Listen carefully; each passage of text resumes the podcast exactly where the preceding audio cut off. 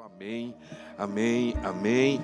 Para quem não me conhece, você que está visitando pela primeira vez, eu e a minha esposa, há 22 anos, começamos a ser servideira ali em Fortaleza. Hoje já está espalhado em alguns estados e a gente tem o prazer de ter esse quarto aqui, como carinhosamente a gente fala, que nós somos uma casa com vários quartos e a gente tem a alegria de ter uma pessoa que tem assim o nosso coração, o nosso DNA, propósito. A gente pode agradecer a Deus pela vida do Jonatas, da Priscila, né? Agradecer a Deus pela vida deles. Lógico, né? quando a gente fala Jonatas e Priscila, tem uma equipe aqui por trás dele, cada voluntário, pastor, líder de GC, líder de ministério. A gente pode agradecer cada voluntário aqui nesse lugar também, né? Ah, eu tenho, eu tenho eh, compartilhado essa palavra e vocês têm sido o segundo campus que a gente tem conversado sobre, sobre esse, esse tema. Tem fervilhado no meu coração eh, esse tema.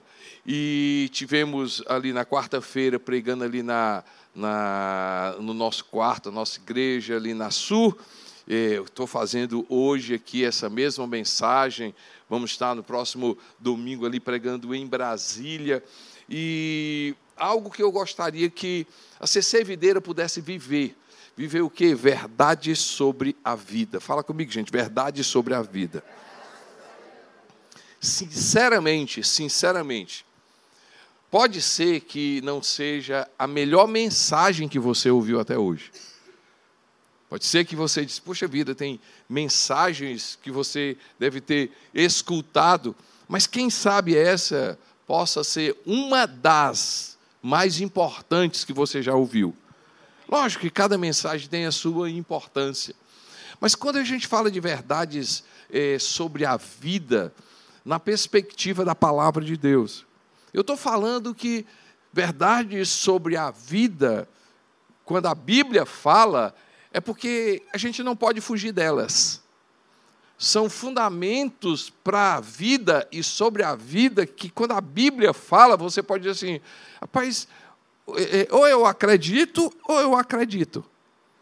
E eu fico feliz de você ter separado esse momento, de estar aqui e estar com o coração aberto para ouvir algo de Deus para a sua vida algo de Deus para a sua vida.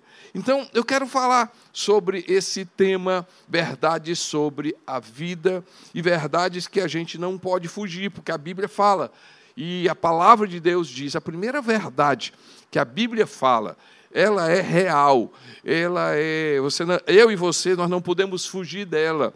Ela está na nossa vida constante na nossa vida, ela é real. E o que é que é essa verdade? A eternidade é real. Fala comigo, gente. A eternidade é real. A eternidade é real. E quem já me ouviu a última vez que eu vim para cá, eu também falei sobre eternidade, e você disse, mas pastor, o senhor vai falar de novo sobre eternidade? Eu, eu lhe acompanho ali no YouTube, vejo, e vejo as pregações ali na Sul, o senhor vai falar de novo sobre eternidade.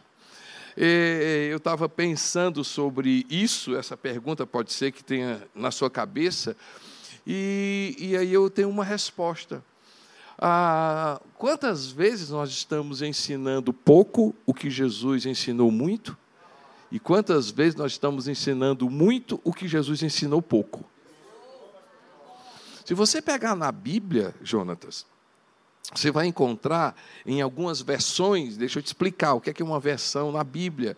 São Bíblias que às vezes são escritas e você tem um contexto, ele é a mesma Bíblia do Gênesis e Apocalipse, mas às vezes a linguagem é diferente, a versão é diferente, a, a vamos dizer, você vai encontrar várias versões da Bíblia.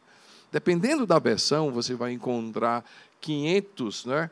Eu vi isso da NVI, nova versão internacional, 582 textos da Bíblia que ou falam especificamente sobre céu, inferno, ou juntando céu, inferno, eternidade, vida eterna, ou seja, gente, 582, quase 600 textos na Bíblia falando sobre vida eterna. Só no Novo Testamento você vai encontrar quase 50 textos que falam sobre eternidade. Se você fizer uma pesquisa, certo, profunda sobre qual é a mensagem central do Novo Testamento, de Mateus a Apocalipse, vai encontrar duas mensagens centrais do Novo Testamento. Focado, o Novo Testamento é focado nisso. A morte de Jesus, o impacto da morte de Jesus na vida do ser humano e a ressurreição de Jesus, o poder da ressurreição e o impacto na vida do ser humano. Quando você vai olhar, as conversas de Jesus foram sobre vida eterna. Quando você pega em Lucas, ali no capítulo 10, você vai encontrar um homem, e a Bíblia fala, é, relata, não diz o nome dele, mas diz que ele era um perito, um professor, um mestre da lei, e ele chega e diz assim: Senhor, como é que eu vou para o céu? O, né, a parábola que a gente conhece hoje do samaritano é uma parábola que começou com o homem perguntando como é que ia para o céu quando a gente olha várias outras parábolas na Bíblia, você vai remeter à eternidade. Fala comigo, gente, eternidade é real. A eternidade é real. Pode ser que você não saiba da Bíblia, mas quem conhece, quem lê a Bíblia, um dos textos mais lidos, ou um dos textos mais citados na Bíblia, João 3,16, fala sobre vida eterna. E aí eu vou começar a falar, e você já sabe, decorado, porque Deus, o que, gente? Tanto amou o mundo, que deu o seu Filho unigênito, para que todo aquele que nele crê, o que é que diz, gente? Tenha vida eterna. Tenha a vida eterna. No livro de 1 João, capítulo 5, versos 11 e 12. 1 João, ah, verso 5, ah, 11 e 12 diz assim: E este é o testemunho, Deus nos deu o que, gente? A vida eterna. E essa vida está em seu filho. Quem tem o filho tem a vida, quem não tem o filho não tem a vida. Quando você lê também, 1 João, diz assim: ah, ele, ele fala né, sobre não precisa colocar o pessoal da mídia, mas ele diz assim: e esta é a promessa que ele fez, a vida eterna. Vida eterna. O apóstolo Paulo diz que se a nossa esperança fosse apenas para essa terra, se a nossa esperança fosse apenas para essa terra, 1 Coríntios capítulo 15, verso 19, nós seríamos as pessoas mais infelizes do mundo. Gente, a eternidade é real. A eternidade é real. A minha pergunta: aonde você vai passar a eternidade? Onde você vai passar a eternidade? É impressionante que é normal a gente celebrar uma pessoa, tá certo? Indo, sei lá, é, para Gramado, indo, é, ai, olha, eu desejo que você vá para Gramado, oh, meu Deus, eu recebo, eu desejo que você vá para Orlando, ai, eu recebo, eu desejo que você vá para a Europa, ai, meu Deus, que isso aconteça. Mas se a gente desejar para uma pessoa assim, eu desejo que você vá para o céu, Deus me livre. E uns que fazem assim, né? Cruz, você está querendo que eu vá morrer? A gente está reduzindo. Gente, isso é muito sério. A gente está reduzindo o nosso destino a uma tristeza. Eu desejo que vá para o céu. Pastor, só está querendo que eu, que eu morra? Não. Eu estou querendo que você vá para a presença de Jesus. Agora, para ir para a presença de Jesus, qual é a realidade? Que a gente vai morrer. Olha o que que Salomão fala no livro dele de Eclesiastes, capítulo 7, verso 2. Diz assim: É melhor ir à casa onde há luto do que uma casa em festa, pois a morte é o destino de todos. Eu gosto como ele termina, gente. Olha a seriedade. Os vivos devem levar isso a sério. Nós cantamos sobre o céu. Nós vemos filmes sobre o céu. Nós lemos a Bíblia sobre o céu. Nós, às vezes, imaginamos como é que é o céu. Eu brinquei aqui, logo comecei, o que é que vai lá para o céu? A gente fala sobre o céu. Gente, mas a gente não tem noção do projeto que deveria ser o primeiro da minha vida, que é o projeto de eternidade. Quantas pessoas têm tido e construído um projeto de longevidade? Vão para nutricionista, vão para o nutrólogo, vão ali malhar, vão comer de forma saudável. Tudo isso tem a sua importância, mas o que adianta ter um projeto para viver longo aqui na terra e não tem um projeto sobre a eternidade? Eternidade é real. Jesus falou, Jesus pregou. Deixa eu te falar uma coisa, meu irmão. Se o apóstolo Paulo diz o seguinte: se a nossa esperança fosse só essa terra, se a nossa esperança fosse somente essa terra, nós seríamos as pessoas mais infelizes, mais tristes, ah, assim, tristes mas deixa eu te falar uma coisa: se a nossa mentalidade, se eu e você, nós vivemos, nós tem, a gente venha passar a ter um projeto de eternidade, nós seremos as pessoas mais felizes da terra, mais felizes da terra. A gente precisa falar mais sobre o céu, a gente precisa tomar café falando sobre o céu, a gente precisa almoçar falando sobre o céu, a gente precisa cantar sobre o céu, a gente precisa desejar a presença de Jesus Cristo. Essa igreja é sobre Jesus Cristo. Nós estamos aqui porque nós queremos, nós desejamos ser seguidores de Jesus. É ou não é, gente? A gente ora e adora a Jesus.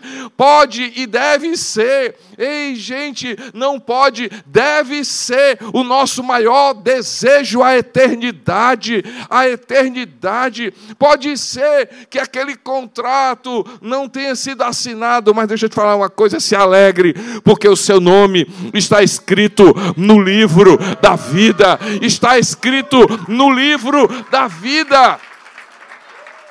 Eternidade, gente, é real. Fala comigo, eternidade é real. A minha pergunta para você é: aonde você vai passar a eternidade? Porque Jesus falou. Jesus falou, gente. A gente não fala sobre inferno para você ter medo. A gente fala sobre inferno para você ter noção de realidade. Eu vou repetir novamente. A gente não fala sobre céu no sentido de menosprezar morte. A gente fala sobre céu e a gente fala sobre inferno, porque é realidade. Ei, você veio hoje aqui e Deus está dizendo para você, filha, deixa eu te falar uma coisa. Eu acho lindo você cuidar do seu corpo, eu acho lindo você ter projeto de saúde, eu acho lindo você fazer isso. Mas a pergunta que Jesus está dizendo, filho, deixa eu te falar uma coisa: você tem projeto de eternidade. Filho, eu tenho visto você cuidar do seu corpo, deixa eu te falar uma coisa: você tem projeto para a eternidade.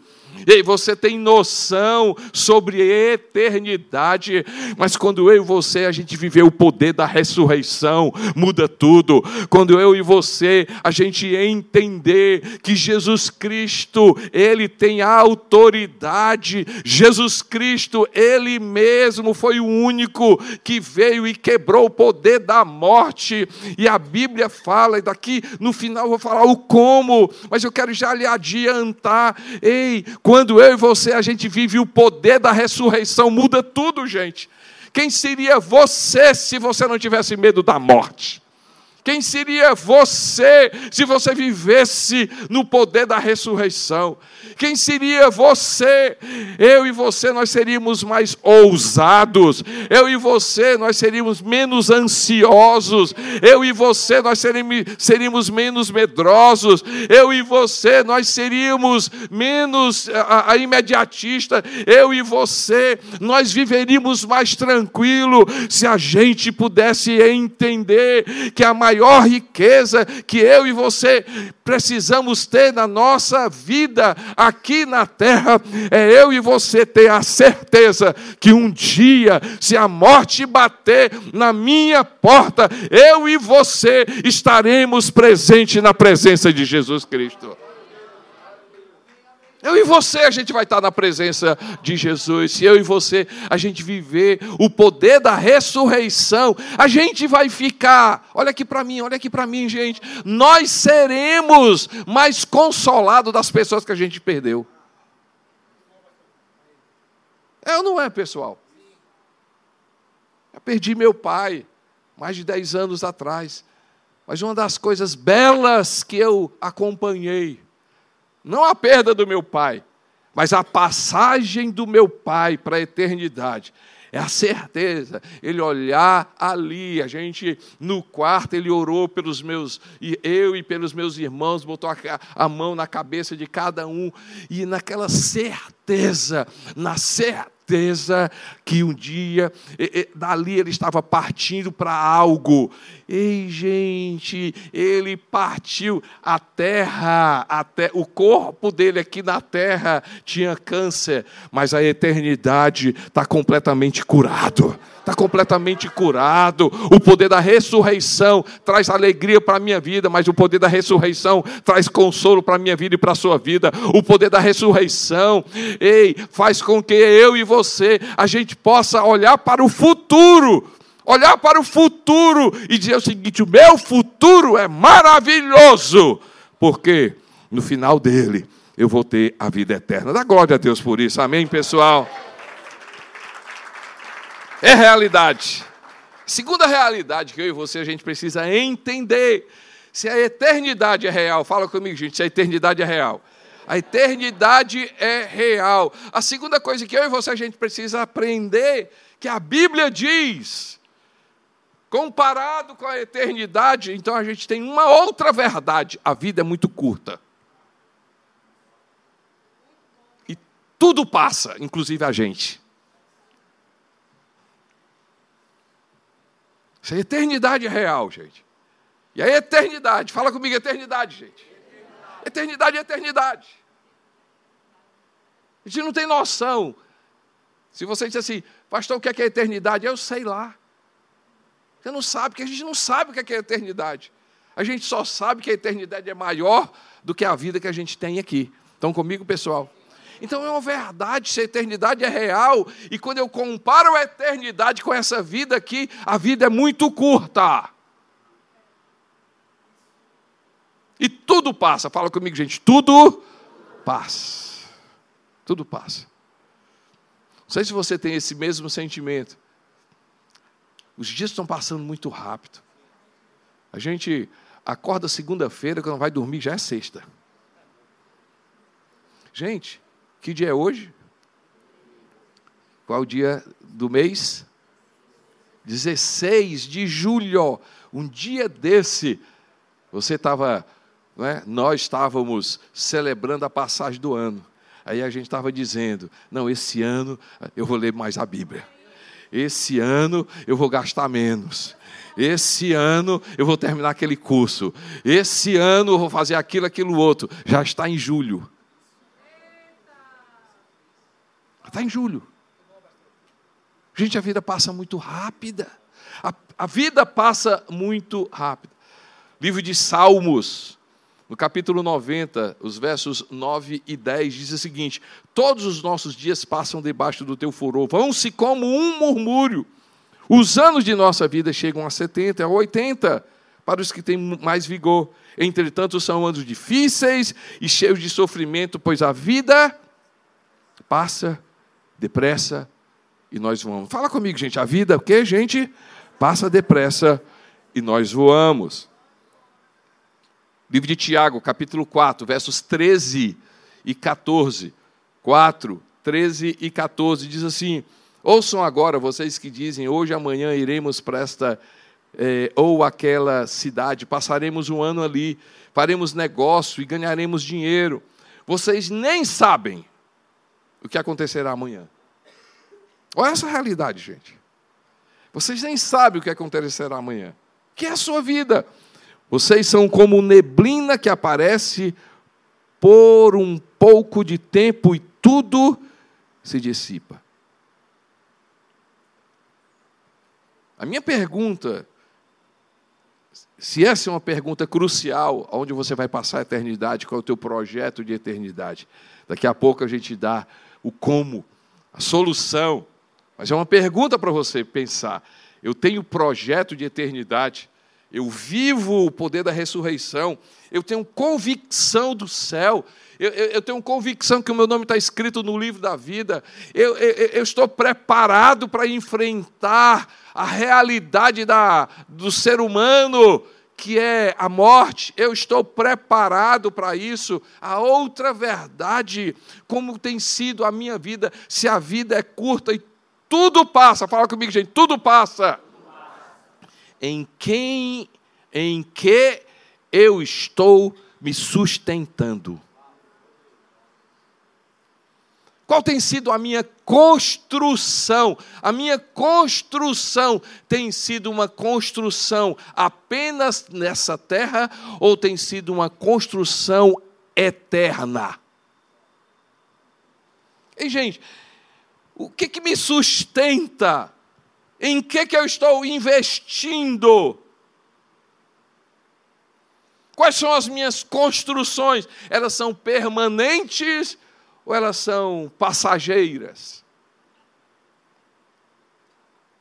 São permanentes ou passageiras?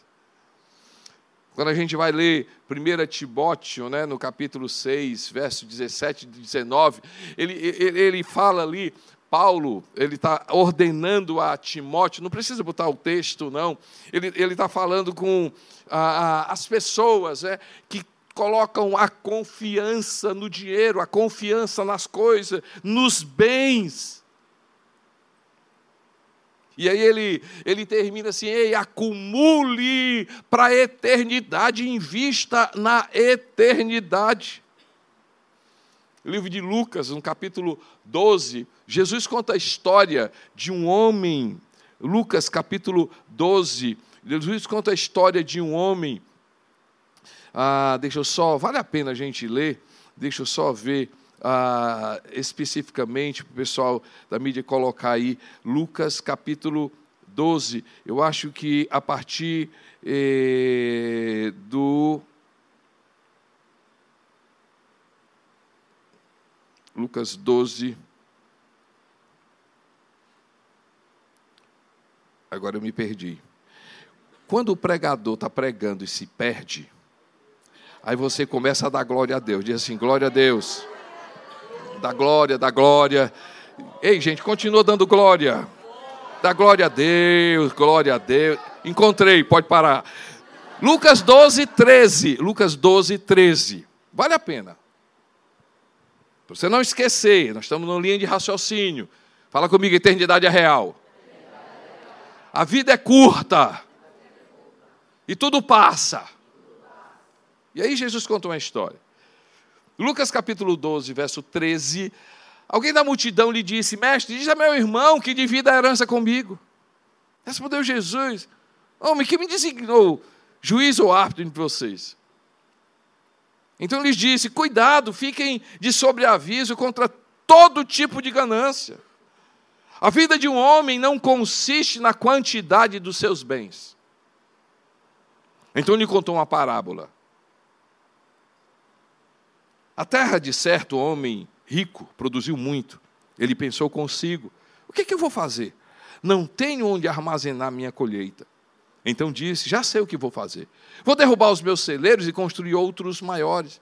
E ali guardarei toda a minha safra e todos os meus bens. E direi a mim mesmo: Você tem grande quantidade de bens armazenados para muitos anos. Descanse, coma, beba e alegre-se. Contudo, Deus lhe diz: fala comigo, gente, Deus. Insensato. Na outra tradução, chama de louco. Esta noite a sua vida será exigida. Quem ficará com o que você preparou? E o 21. Assim acontece com quem guarda para si riqueza, mas não é rico para com Deus. Pode não ser a sua melhor mensagem, mas quem sabe é uma das mensagens mais importantes para a sua vida. Ei, eu hoje eu vim aqui encorajar você, inspirar você, ensinar você a ter projeto de eternidade. Mas hoje também a gente vai estar aqui, daqui a pouco, eu estou apenas lançando, entre aspas, o problema. A vida é curta e tudo passa. A minha pergunta para você: em que você tem sustentado? Qual tem sido o teu investimento? O que é que você tem colocado a tua esperança? Quando essa parábola, essa história, Jesus, falando dessa história, chama aquele homem de louco insensato. O que é que é uma pessoa insensata, gente? Uma pessoa insensata é uma pessoa que sabe, sabe, mas não leva a sério aquilo que é real. Cego é uma pessoa que o nome está dizendo. Não sabia, tá? é cego. Mas o insensato, ele sabe e por que, que ele é insensato? Porque ele sabe e ele não faz. A gente vai sair daqui sábio. A gente sabe e vai fazer aquilo que precisa ser feito. Amém, gente?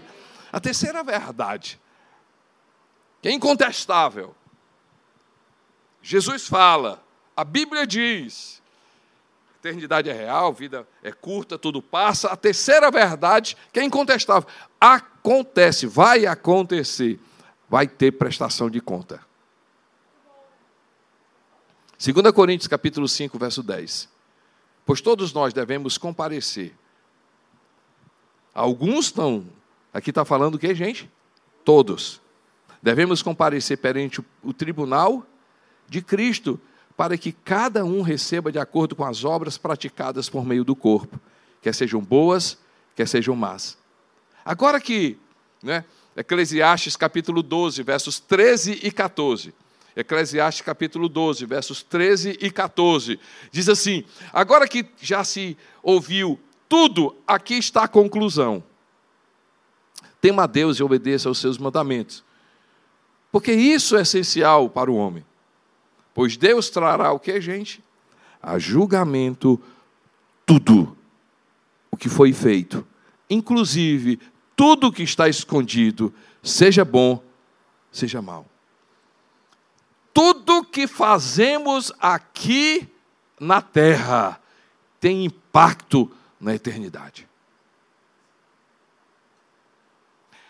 Tudo, gente, tudo tudo que fazemos, tudo que temos, tudo que desfrutamos, tudo vai ser exigido do céu. Ou seja, a vida que eu tenho não é minha, foi dada.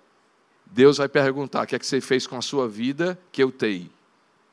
Os dons e talentos, aquilo que você tem, foi Deus que deu. Deus te deu cérebro, Deus te deu talento. Você tem talento, vai ter prestação de conta. O que é que você fez com os dons e talentos que eu te dei? Vai ter prestação de conta com o tempo que Deus te deu. Vai ter prestação de conta com os recursos que passaram pela tua mão. Vai ter prestação de conta com as pessoas que passaram na tua vida. Vai ter prestação de conta. Gente, nós um dia estaremos diante do tribunal de Deus. Quando a gente olha, a eternidade é real, a vida é curta, vai ter prestação de contas. E, gente, não se trata, escuta, pessoal, não se trata de impor medo, mas de trazer para mim e para você realidade. que, que você tem feito? Como é que você tem vivido? Ei, gente, livro de Apocalipse, capítulo 22, verso 12. Livro de Apocalipse, capítulo 22, verso 12. Diz assim, Jesus falando, diz assim comigo, gente, Jesus. Fala comigo, gente, Jesus. Eis que venho em breve. A minha recompensa está comigo, e eu retribuirei a cada um de acordo com o que fez.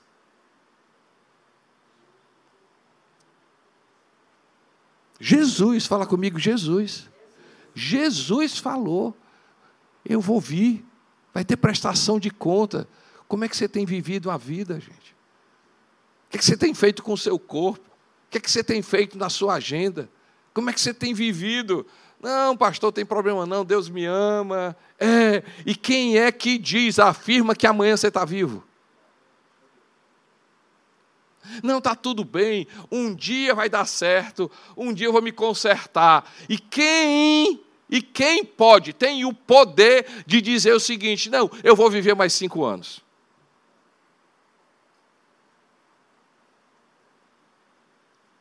Quem que pode dizer? Mais uma vez, gente, pela quinta vez, não é sobre impor medo em você, é sobre verdades sobre a vida. Fala comigo, eternidade é real, a vida é curta e tudo passa, vai ter prestação de contas.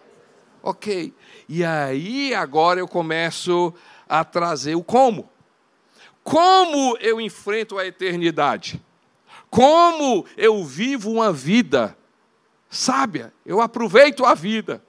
Qual o investimento? O que é que eu faço para viver uma vida que realmente faz sentido para mim?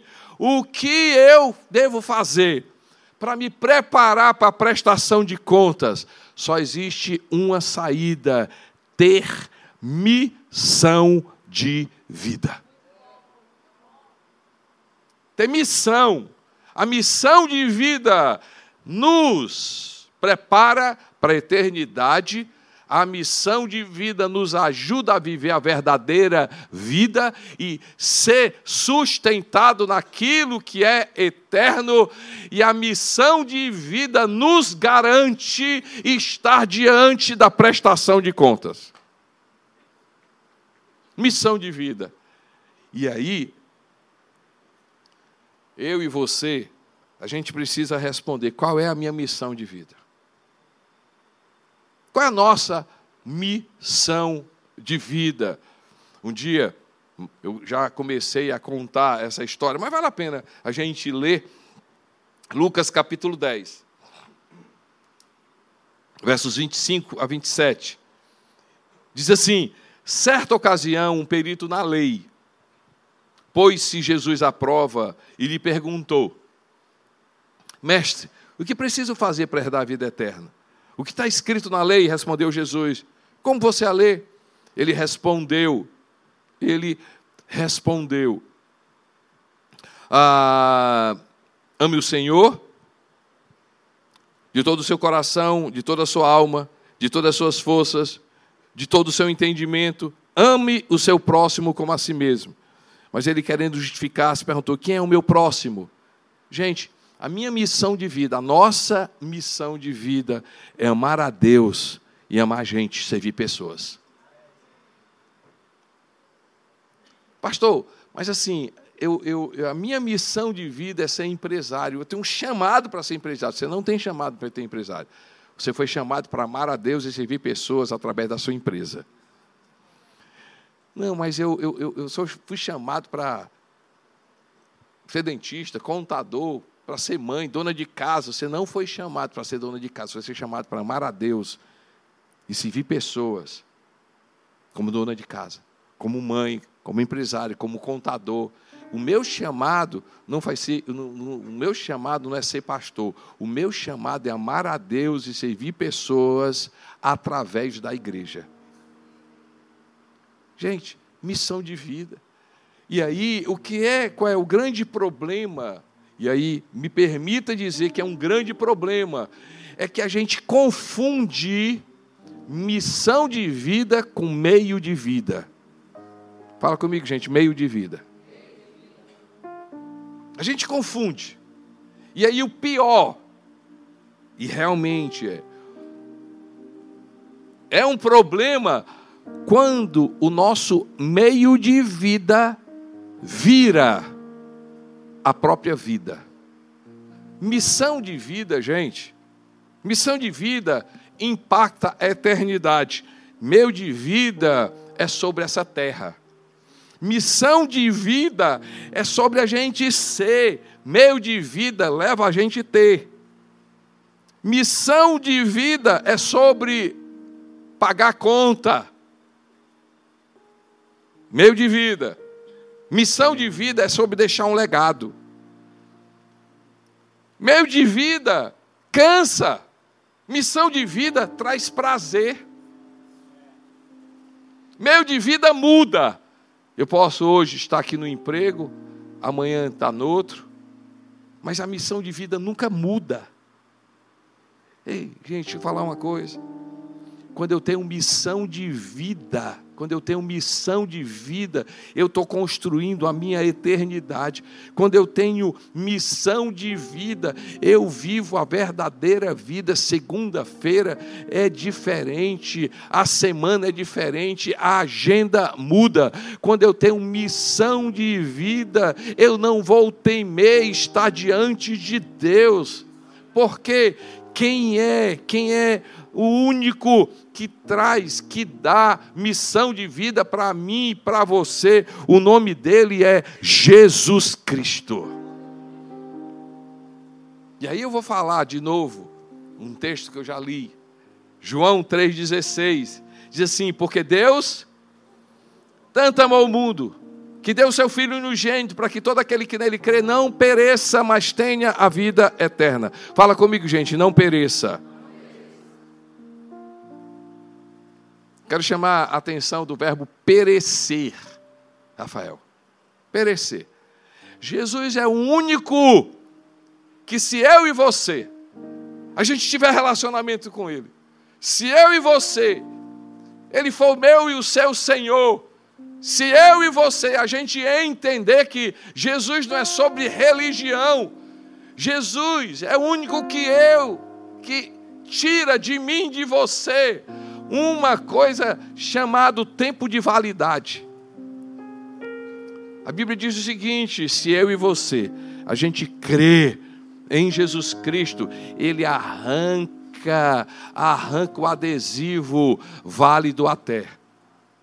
Quando eu e você a gente vai para um supermercado e compra um medicamento ou compra um, um alimento, o que é que você olha? Você olha o que, gente? A validade.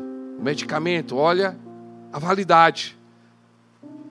Se você não vai comprar um alimento que está fora da, porque um alimento está fora da validade, está extra, estragado. Deixa eu te falar uma coisa: sem Jesus, a minha vida e a sua vida se estraga.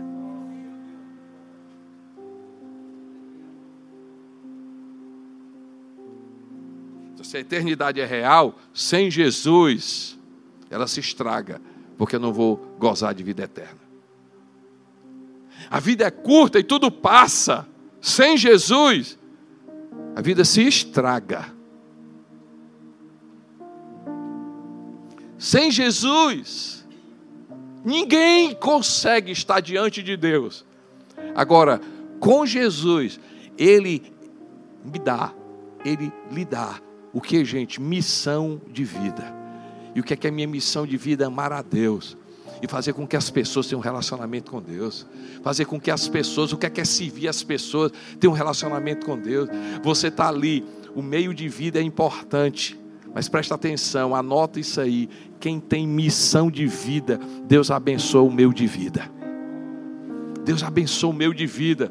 Porque você está ali, meio de vida, paga conta, compra roupa, meio de vida, faz que a gente tenha transporte, meio de vida, tem a sua importância, mas você está ali, meio de vida, fechando um contrato, e aquele contrato você vai ganhar.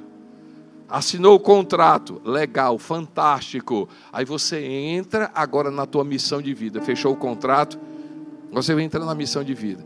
Tudo bem com você? Tudo jóia, né? Fechamos o contrato. Não, você não está entendendo. Não é sobre o contrato. Tá tudo bem com você? Tá, cara, estou feliz que você fechou o contrato. Sim, esquece o contrato. Se não tivesse o contrato, como é que está a sua vida? Ali eu estou, fechei meio de vida. Agora eu estou vivendo a minha missão de. Deixa eu falar uma coisa. Estou perguntando como é que está você. Como é que está a sua família? Como é que está a sua alma? Como é que está você? E você começa a entrar na missão de vida. Na missão de vida. Gente, esse mundo não prepara as pessoas para uma missão de vida. Esse mundo prepara as pessoas para um meio de vida. Eu e você, a gente precisa se levantar. E o único que faz isso para mim, para você, o nome dele é Jesus Cristo. É Jesus Cristo, é Jesus Cristo. Livro de Salmos, capítulo 90, verso 12, diz o seguinte: Ensina-nos a contar os nossos dias para que a gente possa alcançar sabedoria. Efésios capítulo 5, verso 15 a 17. Efésios 5, 15 a 17. Diz assim: Tenham cuidado com a maneira como vocês vivem. Que não seja como insensato, mas como sábios, aproveitando ao máximo cada oportunidade, porque os dias são maus. Portanto, não sejam insensatos, mas procurem compreender qual é a vontade do Senhor. Qual é a vontade? do Senhor. Qual a vontade do Senhor? Aí ah, eu vim hoje aqui dizer para você que Jesus Cristo na minha vida e na sua vida, quando eu e você a gente tiver intimidade com Ele, quando eu e você a gente conhecer Jesus, quando eu e você a gente saber, a gente tiver consciência de que sem Jesus eu e você a gente não dá certo. Quando eu e você tiver relacionamento com Jesus Cristo, nós vamos ser sábios. Você vai ser uma mulher sábia, você vai ser um homem sábio. Nós iremos ter sabedoria. E mais uma vez, gente, já lhe disse o que é uma pessoa insensata. Uma pessoa insensata é aquela que diz assim: se eu me jogar aqui, vai acontecer alguma coisa comigo. Um insensato ele sabe, se eu me jogar aqui, pode ser que eu me machuque. E o que é que o insensato faz? Se joga.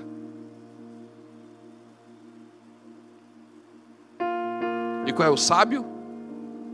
A mesma coisa, só que a atitude é diferente. Eu sei que eu me jogar aqui, eu vou ter problema.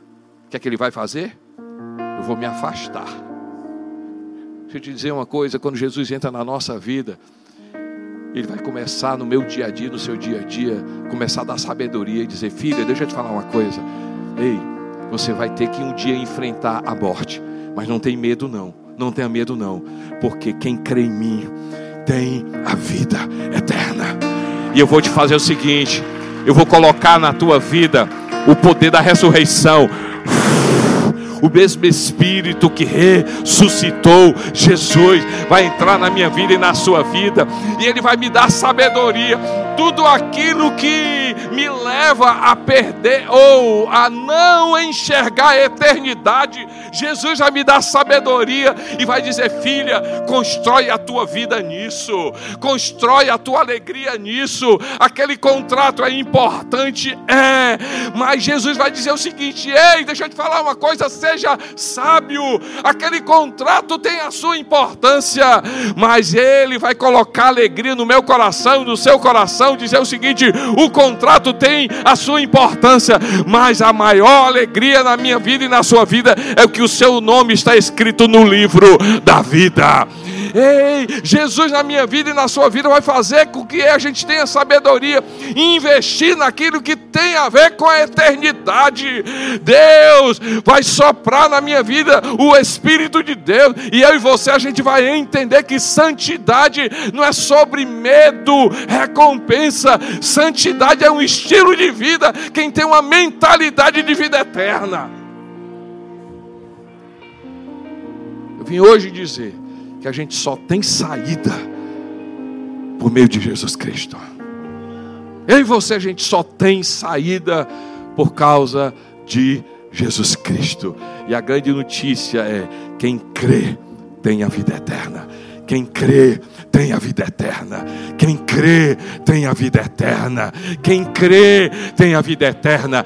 Aquele que clamar o nome de Jesus tem a vida eterna. Aquele que abrir o coração tem a vida eterna. Aquele que tiver como Senhor tem a vida eterna. E se a morte bater na minha porta e na sua porta, a gente tem a certeza por causa de Jesus, porque ele afirmou, e ele foi o único que morreu e ressuscitou. E quando ele morreu e ressuscitou, ele arrancou o poder da morte. E o pavor da morte pode ser arrancado na minha vida e na sua vida. Você pode adorar a Jesus, você pode se levantar e honrar o